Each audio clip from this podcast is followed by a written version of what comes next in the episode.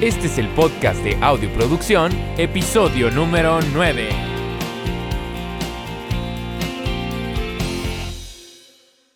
Hey, ¿qué tal amigos? ¿Cómo están? Les habla su host aquí, Héctor John de audioproducción.com. Primero que nada, este es el primer podcast de el 2018, así que muy feliz año para todos ustedes y probablemente también si ya tienen tiempo siguiendo el canal, pues sabrán que estos podcasts como que vienen y van, vienen y van y nunca he tenido realmente la constancia que quisiera con ellos, así que ahora sí, este 2018 los voy a hacer mucho más seguido.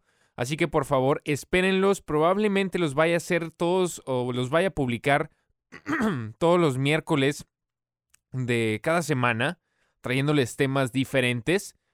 Pero eh, esto quizá puede variar un poquito. Lo que sí estoy seguro es que los voy a seguir publicando constantemente ahora sí para este año. Entonces, eh, para todos aquellos que quizá apenas nos van conociendo en el podcast, si quieren conocer un poquito más sobre lo que hacemos, les invito a que visiten nuestra página www.audioproducción.com en donde tenemos guías gratuitas descargables sobre grabación, mezcla, máster, tenemos cursos profundizados en línea y también tenemos la membresía audioproducción en donde por una cuota mensual tienes acceso a multitracks, tienes acceso a una comunidad privada, entre otras cositas. Así que te invito a que visites la página y podrás ver a detalle toda esta información.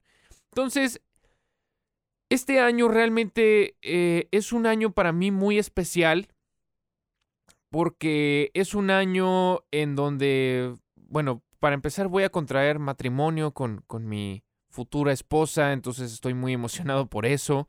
Eh, pero además es, es, para mí siempre los inicios de año son bastante especiales porque es el inicio de un ciclo. Es, es una oportunidad de cierta forma de poder iniciar con algo nuevo, trazar nuevos objetivos, trazar nuevas metas y esto también nos permite como refrescar un poquito la mente y, y, también darnos cuenta de exactamente qué es lo que hemos venido logrando a través de este año anterior, el 2017, qué fue todo lo que hicimos, si recapitulamos un poquito eh, esos objetivos que nos trazamos al inicio del 2017, los cumplimos, no los cumplimos, qué nos hizo falta, etcétera. Entonces, no sé, yo siempre llego a todos los inicios de año bastante entusiasmado, pero también, de cierta forma, eh, puede ser un arma de doble filo.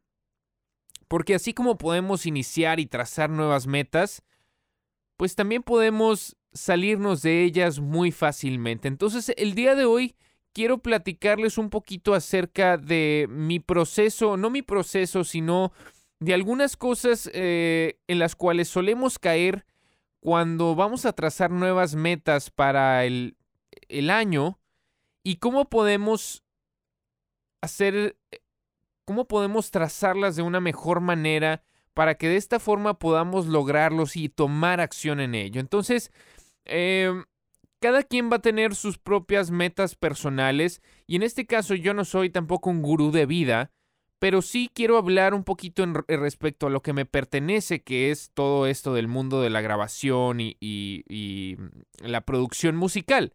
A final de cuentas, creo que cada una de estas recomendaciones o algunas de las razones por las cuales nuestras metas fracasan, que hay un porcentaje extremadamente alto, de, esas metas que fracasan, de gente que inicia y ya no sigue con sus metas o de gente que nunca inicia, que simplemente planea.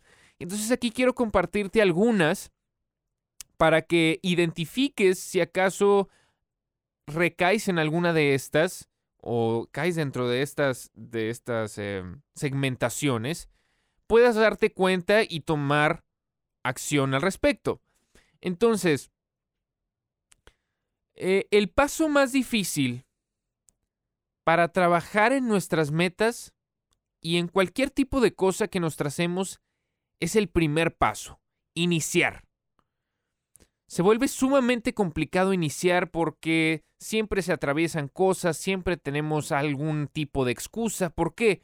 Porque son cosas que nos sacan o esas metas que nos trazamos idealmente son metas que no estamos obviamente acostumbrados a hacer, son metas que probablemente no las hicimos el año anterior porque nos ganó la flojera o porque simplemente nos distrajimos, pusimos unas prioridades adelante de otras. Y entonces ese primer paso de iniciar se vuelve sumamente complicado. Entonces aquí es donde te voy a compartir cinco razones por las cuales las metas fracasan normalmente. Y esto lo voy a aplicar adentro de nuestra profesión. Como te digo, esto creo que aplica también para muchas otras áreas, pero vamos a, quedarnos dentro de nuestra misma área. Entonces, la primera razón es que nuestras metas son demasiado vagas y demasiado generales. Para que realmente nosotros podamos tomar acción y, tener un sentido de propósito en nuestras metas, ellas tienen que ser mucho más específicas. Por ejemplo, una meta bastante vaga. Quiero volverme un mejor ingeniero de mezcla. Pues realmente eso es muy vago porque no tenemos un plan de acción, no tenemos ni siquiera, o sea, tenemos la idea, pero no sabemos exactamente cómo la vamos a ejecutar o qué pasos vamos a seguir para poder realmente hacernos mejores ingenieros de mezcla o de producción o compositores, lo que tú quieras y gustes. Entonces, puedes ponerte como meta, de una forma mucho mejor, quiero volverme un mejor ingeniero de mezcla, por eso voy a mezclar dos canciones a la semana, sí o sí. Entonces ya tenemos algo cuantificable. Ya sabemos que si no mezclamos dos canciones a la semana, no estamos cumpliendo nuestro objetivo. Entonces creo que esa es una de las grandes razones por las cuales nuestras metas fracasan. Si tenemos cosas muy generales o, o saliéndonos un poquito de nuestra área, por ejemplo, eh, quiero ponerme mucho más fit eh, físicamente. Ok, pues felicidades, pero ¿cómo, qué vas a hacer para poder lograr eso? Entonces, una buena solución para tener un plan de acción organizado y poder cumplir tus metas de una forma mucho más fácil, y esto te lo prometo, ponlo en práctica y vas a ver la gran diferencia. Lo más fácil es escribirlas ya sea en una libreta o en, tu celular o en un formato digital, lo que necesites, pero que puedas verlas para que de esta forma tengas un mejor sentido de propósito a la hora de que vayas a, a, cumplir tus metas o que te estés dando cuenta que quizá no las estás cumpliendo, ¿verdad? Ahora, la segunda razón por las cuales las metas, nuestras metas probablemente fracasan, es que las metas son bastante aburridas. Para que nos entusiasmemos en cumplir nuestras metas, es importante que ellas sean divertidas, que sean excitantes, que realmente tengamos la ilusión y el deseo de cumplirlas. Por ejemplo, una meta que es extremadamente aburrida y que es confundida con meta es quiero poder pagar todos los gastos del estudio a tiempo, a tiempo y no endeudarme. Eso realmente no es una meta, eso es más bien un proyecto, el cual, o una obligación de cierta forma, la cual sí, pues si no lo estábamos haciendo, es porque nos faltó organización, porque, no sé, no estábamos recibiendo suficiente trabajo como para pagar los gastos del estudio, pero eso es, o sea, esa meta pues realmente no es divertida. Una meta divertida en vez puede ser, quiero componer X cantidades de, canciones al mes o X cantidades de canciones a la semana o sea, algo mucho más cuantificable, algo que sea divertido, que me rete, ¿verdad? Y entonces aquí es donde pasamos a la tercera razón por las cuales nuestras metas fracasan, que es las metas suelen ser bastante sencillas y realistas. Y con realistas me refiero a que las podemos cumplir muy fácilmente. Si podemos cumplir una meta muy fácilmente, pues como que se pierde un poquito el sentido de que sea una meta porque normalmente las metas son objetivos que nos trazamos que nos sacan de nuestra zona de confort. Entonces la idea es que tengamos metas que nos empujen y nos pongan a prueba para que a la hora de cumplirlas o de estar en camino a cumplirlas sintamos esa satisfacción y deseo de querer seguir haciéndolo. Si se vuelve sumamente fácil, pues no, no tenemos esa, esa energía o esa hambre para poder cumplirlas y, esa, esa sensación de reto. Entonces, por ejemplo, quiero producir una canción al mes. Si bien esto es una buena meta, pues un mes para producir una canción propia, sinceramente es demasiado tiempo y es muy factible lograrlo. ¿Por qué mejor no nos ponemos una prueba que sea mucho más retadora y, y sería algo así como quiero componer, producir, grabar, mezclar y masterizar una canción al mes. Si notas la diferencia, ¿verdad? O sea, esto es mucho más retador. A ver, ¿cómo le, ¿cómo le voy a hacer dentro de mi vida diaria, dentro de esa zona de confort que estoy acostumbrado? ¿Cómo le voy a hacer para salirme de ella y poder cumplir mis objetivos? Entonces ahí es donde se empieza a volver mucho más divertido. Lo que queremos hacer es apuntar siempre a elevar nuestro estándar y no estancarnos en el mismo lugar. Si siempre estamos llegando a lo mismo, si siempre estamos llegando a lo mismo, vamos a caer rápidamente en la monotonía, ¿ok?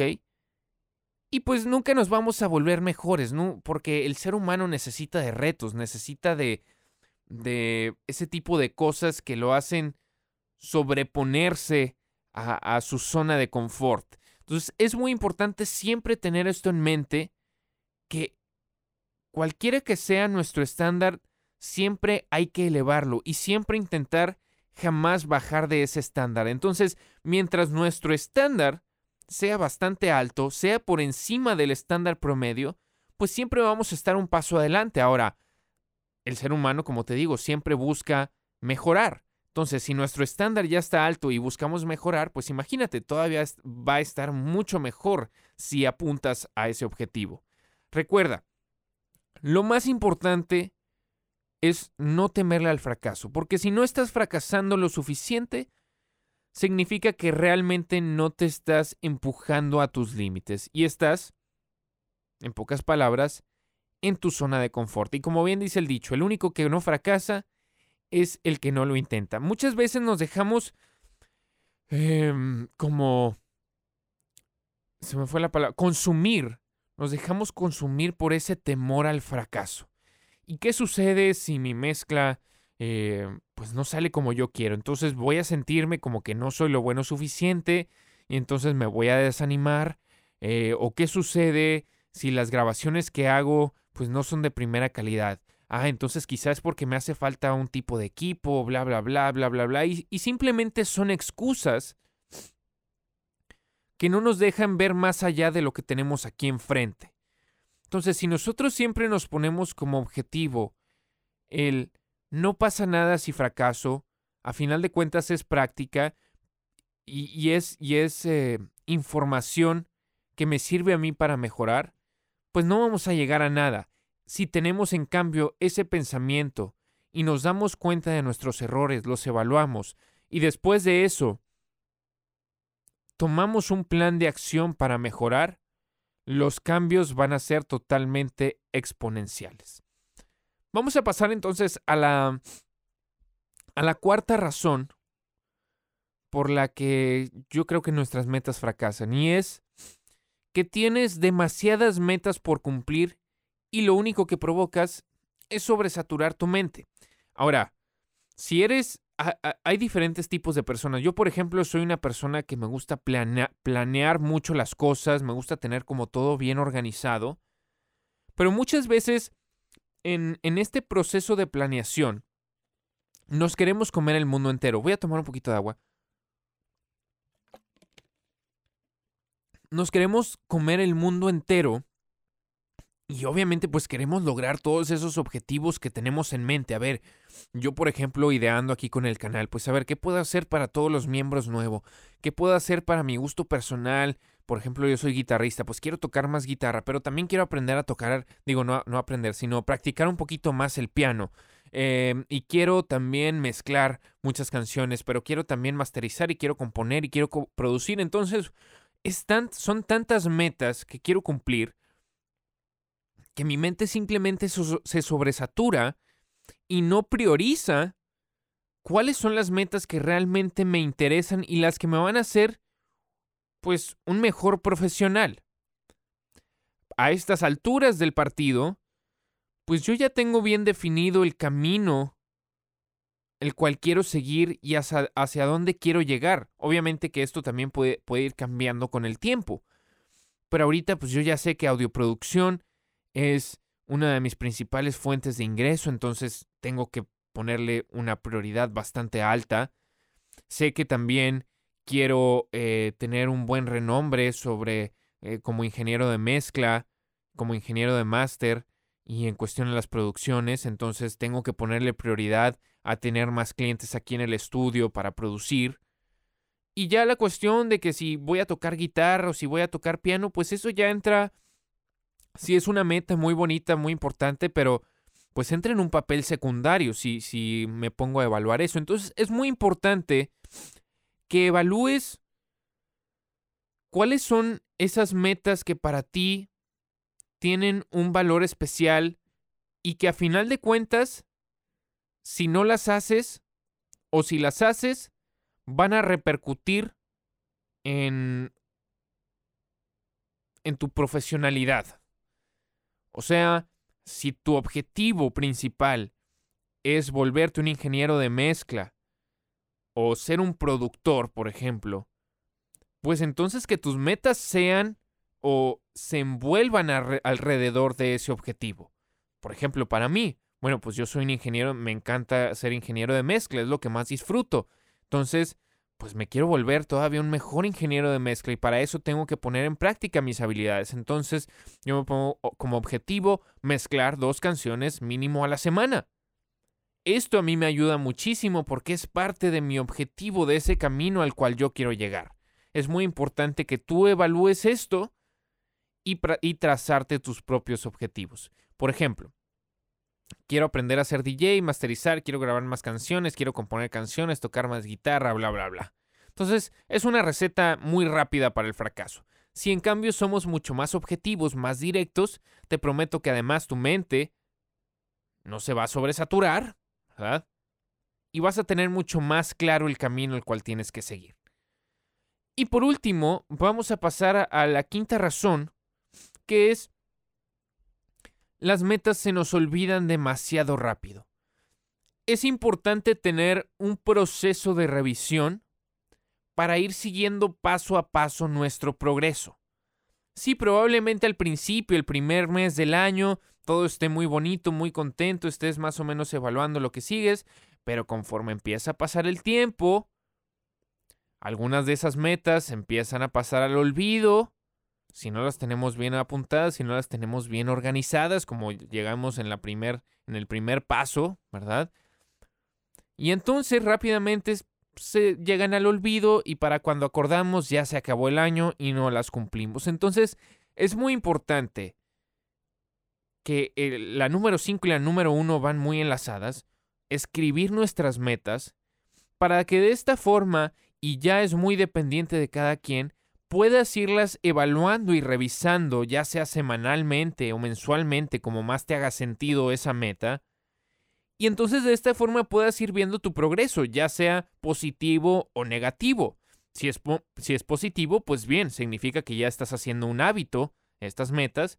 Si es negativo, pues significa que entonces tienes que esforzarse, esforzarte todavía aún más para empezar a cumplirlas. Y es, y, y, y a ver, hay que entender que esto es un proceso complicado. O sea, el, el salirnos de nuestra zona de confort y, y, hacer cosas que no estamos acostumbrados a hacer o cosas que nos cuestan, pues es complicado, pero que en la vida que realmente vale la pena tener es sencillo, ¿verdad? Entonces, estas cinco razones creo que son muy importantes porque nos hacen ver o nos hacen también darnos cuenta de en qué tipo de áreas normalmente fracasamos. Y estoy seguro que cualquiera de ustedes, el 100% del cual escuche esta, este podcast, va a verse... Eh, se me fue la palabra. Se va a identificar, perdón, se va a identificar con algunas de estas razones.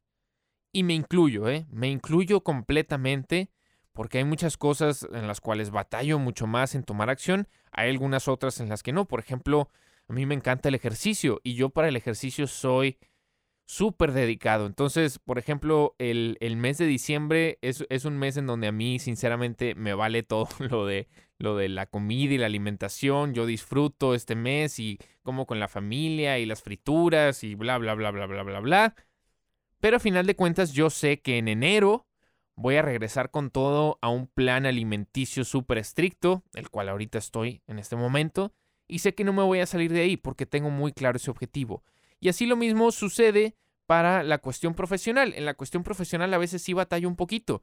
Quiero, eh, pues a veces quizá no perder tanto el tiempo viendo, no sé, videos de más eh, y tomar más acción, sobre todo para hacer contenido para ustedes, etcétera, etcétera. Entonces, si tomaste apuntes, bien, revísalos, revisa tus metas, estructúralas, organízalas y desarrolla un plan de, acción específico para cada una de ellas, ya sea en cuestión profesional o en cuestión personal. Ahora, otro de los temas que quería cubrir